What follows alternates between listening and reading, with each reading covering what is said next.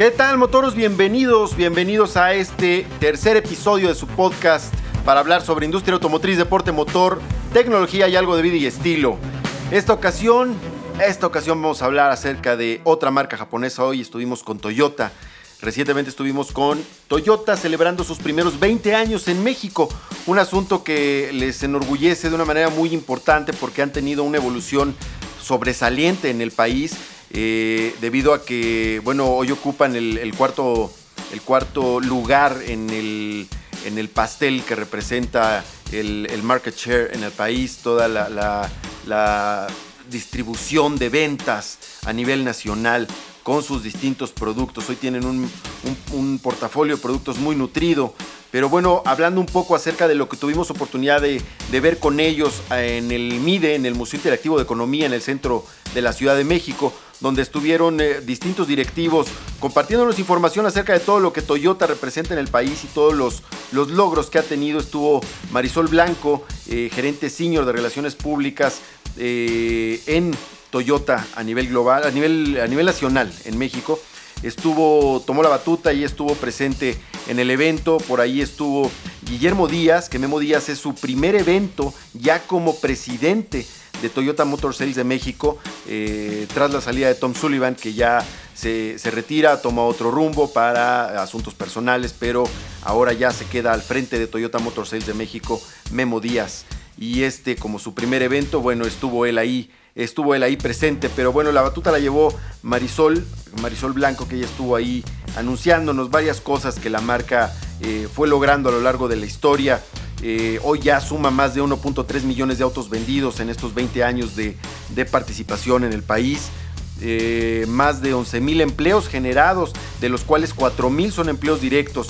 El resto son empleos indirectos que finalmente llegan a través de las cadenas de suministro y, todo lo relacionado con la producción de las unidades. Hoy suman dos, dos plantas en México, una en Baja California y otra en Guanajuato, donde eh, se produce Tacoma, Toyota Tacoma, una de las pickups eh, emblemáticas para el mercado norteamericano, particularmente Estados Unidos y Canadá, a donde se va gran parte de la producción.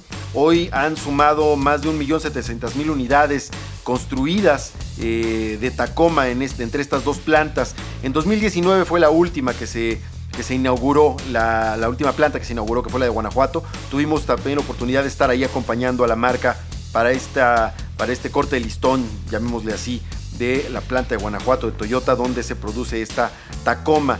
Más del 90% de las unidades son exportadas justo a Estados Unidos y Canadá. Pero bueno, eso es parte de la producción que tiene la planta. Eh, la inversión total que ha representado Toyota desde su llegada al mercado mexicano es de 1.400.000 eh, perdón, 1.400 millones de dólares es lo que ha, invertido eh, la marca japonesa en el país para la suma de esta cantidad de empleos que les, que les estaba comentando. Eh, uno de los brazos fuertes para poder desplazar sus unidades es su financiera, su financiera de casa que es Toyota Financial Services, que, que justo representa, si es, si es definitivamente un, producto importante por parte de la marca, ya que eh, justo ha ayudado a, a la venta, a la adquisición por parte de los, de los clientes de la marca de la mitad de las unidades vendidas, más de 600 mil vehículos han sido por medio de las facilidades que Toyota Financial Services ha podido brindar.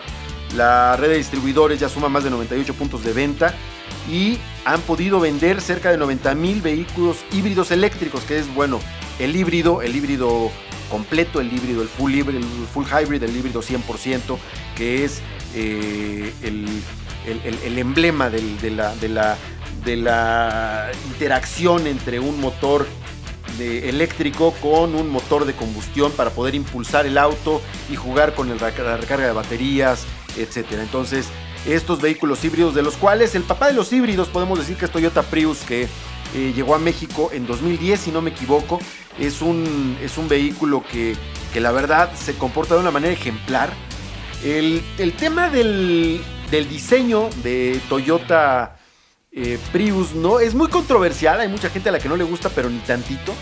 Y pues también los entiendo porque sí, tiene un aspecto raro, llamémoslo de la manera más amable posible. A mí me gusta, pero yo no soy referencia porque soy justo, soy justo alguien a quien le gustan los vehículos raros. A mí me gusta justo Toyota Prius, me gusta, eh, me gustaba PT Cruiser, por ejemplo, de Chrysler, eh, Honda Element, son unos coches raros, Nissan Cube. No, me, no, no, no, no soy muy tradicional en gustos, pero por eso no soy no soy referente, pero bueno, finalmente Prius es un auto que le gusta a mucha gente, a otros tantos no, pero lo que sí es que es el papá de los híbridos, de ahí no hay, no hay manera este es, un argumento irrefutable. Algo que sí es importante es también entender que a partir de la experiencia obtenida en Prius, como ha pasado en otras marcas con el tema de eléctricos, en el caso de Prius, partiendo de ese aprendizaje en el desarrollo y en el desempeño de este vehículo como híbrido 100%, eh, viene, viene el desarrollo de esta tecnología para ser implementada en una buena parte del portafolio de la marca. Eh, hoy existen varios vehículos ya con esta tecnología, incluso el más recientemente lanzado fue eh, Toyota Siena, que es la minivan, la minivan de esta marca japonesa que tiene ahora eh, una única versión, que es la versión híbrida, dejaron de producir Siena con motor eh, completamente de combustión interna, ahora es, un, es una, una minivan híbrida y, llegó a romper el mercado porque llegó también con un precio muy conveniente, que llegó a golpear a sus competidores directos, entre los cuales estaba, eh, que estaba aquí Sedona, aún se mantiene por ahí eh, Chrysler Pacifica eh, y Honda Odyssey, pero bueno, Toyota Siena que también tiene un, un, diseño que ahora se apega al lenguaje de la marca, al lenguaje de comunicación de la marca, bastante, bastante agradable que se ha vendido de verdad como pan caliente. Se encuentra uno muchas sienas rodando en la calle, pero en fin, francamente si a mí me preguntan qué híbrido me compraría del mercado, yo voltearía primero a buscar un híbrido en la marca Toyota. Si alguno no me convence, entonces podría considerar muchas otras versiones.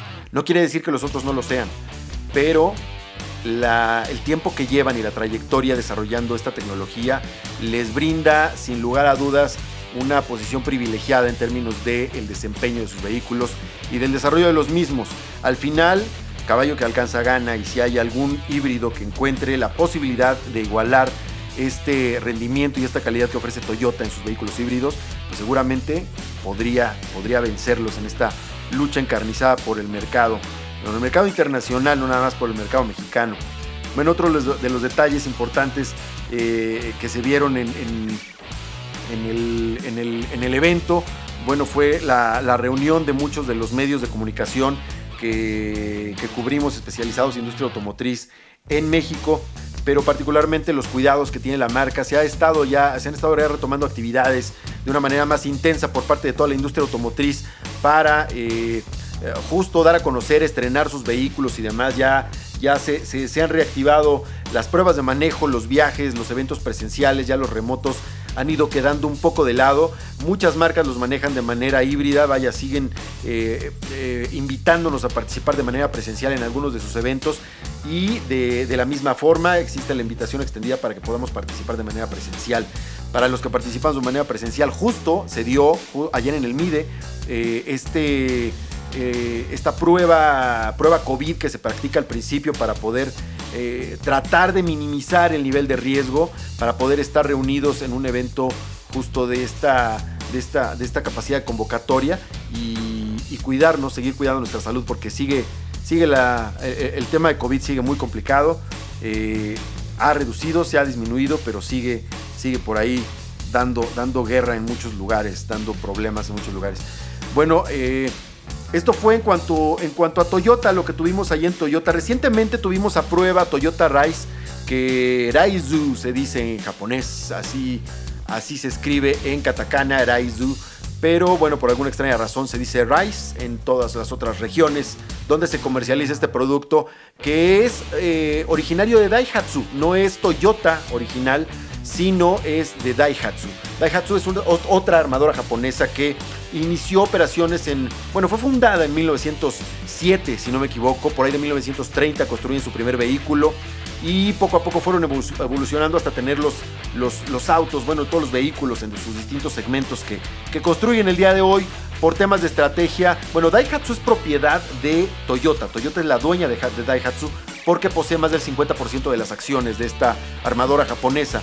Eh, digamos que es la, hermanita menor de Toyota, y de ahí surge este producto, este, este Toyota Rise que, tuvimos oportunidad de probar, También probamos por ahí un, par de semanas antes eh, Toyota Corolla Cross, que es este también mini SUV. Entran a recuperar este mercado. Ya en su momento tuvieron oportunidad de estar con otros eh, productos eh, batallando en este, en este mercado tan competido de las mini SUVs. ¿Por qué es tan importante? Porque tenemos otras alternativas como justo las SUVs, pero siempre se mantienen en un rango de precios más elevado. Ahora teniendo las mini SUVs participando en el mercado, eh, pues otro gallo canta, tenemos otras oportunidades de poder trabajar eh, eh, la, alternativa de adquirir uno de estos vehículos porque son un tanto más asequibles. Sin embargo, hay una competencia muy dura. Muchas marcas ofrecen productos que, se apegan o que se asemejan en condiciones y que podrían estar considerados dentro de este subsegmento B de las SUVs, que también se conoce como mini SUVs. En el caso de Toyota, bueno, tienen a Corolla Cross, que muy inteligentemente lo trajo. Este es un producto Toyota completamente. Muy inteligentemente lo traen como eh, Toyota justamente, pero lo traen con esta nomenclatura de Corolla. Porque bueno, ya trae un prestigio impregnado. Ya trae un prestigio per se el, eh, el, Corolla, el nombre Corolla, porque bueno, es, el, es nada más ni nada menos el auto más vendido de, la industria automotriz, como ya lo mencioné hace rato a nivel internacional. Entonces tú traes un Corolla Cross, que es un mini SUV con el nombre o la nomenclatura Corolla, y se convierte sí o sí en una, una opción muy viable para poder ser contemplado como, como, como su siguiente adquisición por parte de los compradores.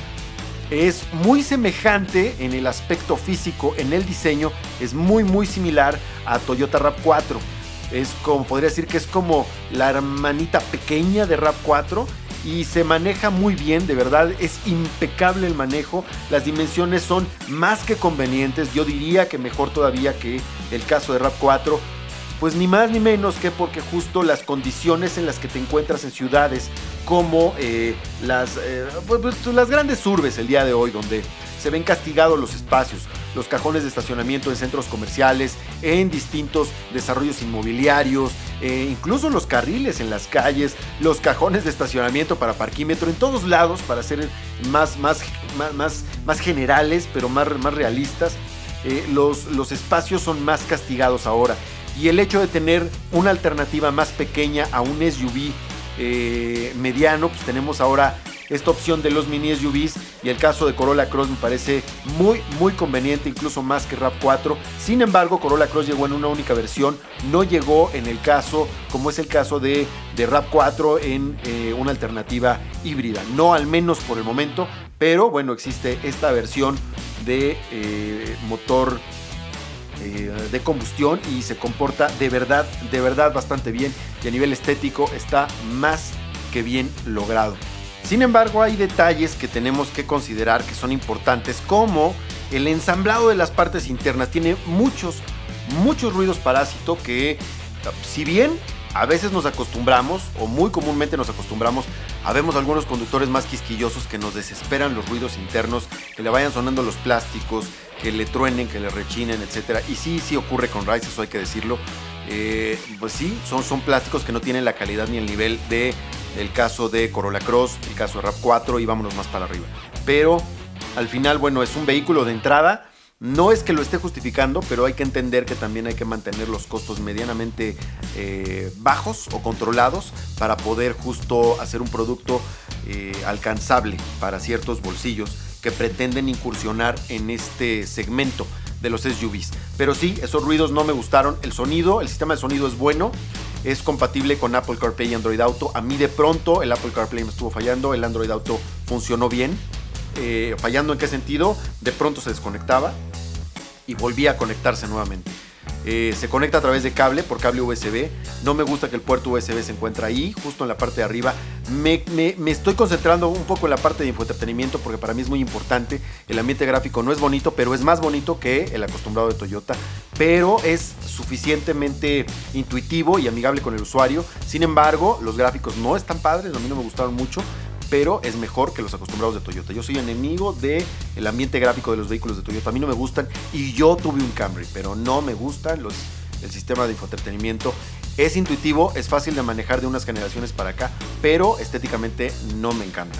Sin embargo, este trabaja bien, el sistema de sonido es bueno, consta de 6 bocinas. La ventaja que tiene sobre sus competidores principalmente es que en temas de seguridad tiene control de estabilidad, control de arranque, bueno, sistema de asistente de arranque pendientes, control de tracción, asistente de frenado, ABS y 6 bolsas de aire. Eso está muy bueno. El ajuste del volante es de altura, pero no telescópico. En fin, los asientos son suficientemente ergonómicos, bastante buenos.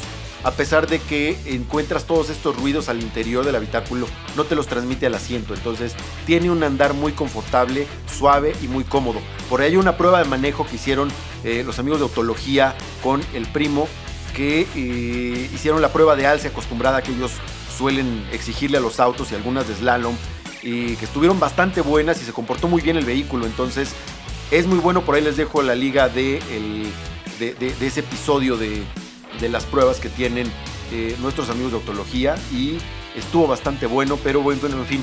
Eh, el detalle aquí, lo que es importante, es un producto que creo que tiene un buen balance, una muy buena relación costo-beneficio.